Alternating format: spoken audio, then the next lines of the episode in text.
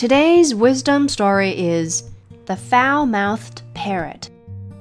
In celebration of Thanksgiving, a widow went to a pet shop to buy a parrot. She found a rather beautiful one, but the manager warned her it had been raised by a sailor and had a foul mouth. The woman was confident she could reform him, so she took him home, where she soon discovered just how foul a mouth he had.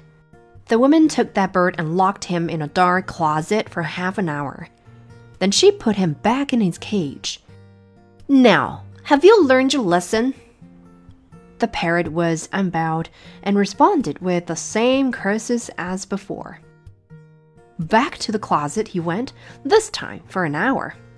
Again, he was asked, Have you learned your lesson? And again, he cursed. With that, the woman opened the refrigerator door and threw the parrot inside. When at last she pulled him out, he had turned blue, and his feathers were frozen stiff. Well, now, she asked, are we gonna say those words anymore? N no, ma'am, said the parrot humbly and with the greatest courtesy.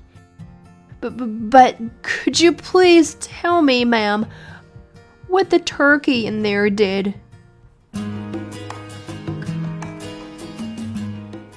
Consider this. Some parrots are very slow learners, and so are probably most of us.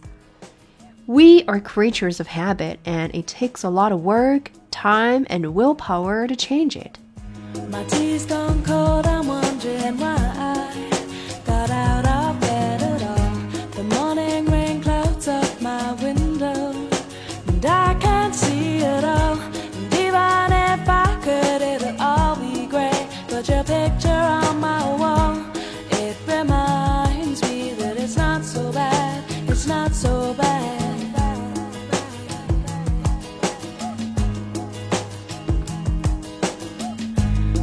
Too much last night, got bills to pay. My head just feels in pain. I missed the bus and there'll be hell today. I'm late for work again, and even if I'm there, they'll all imply that I might not last the day. And then you call me, and it's not so bad, it's not so bad.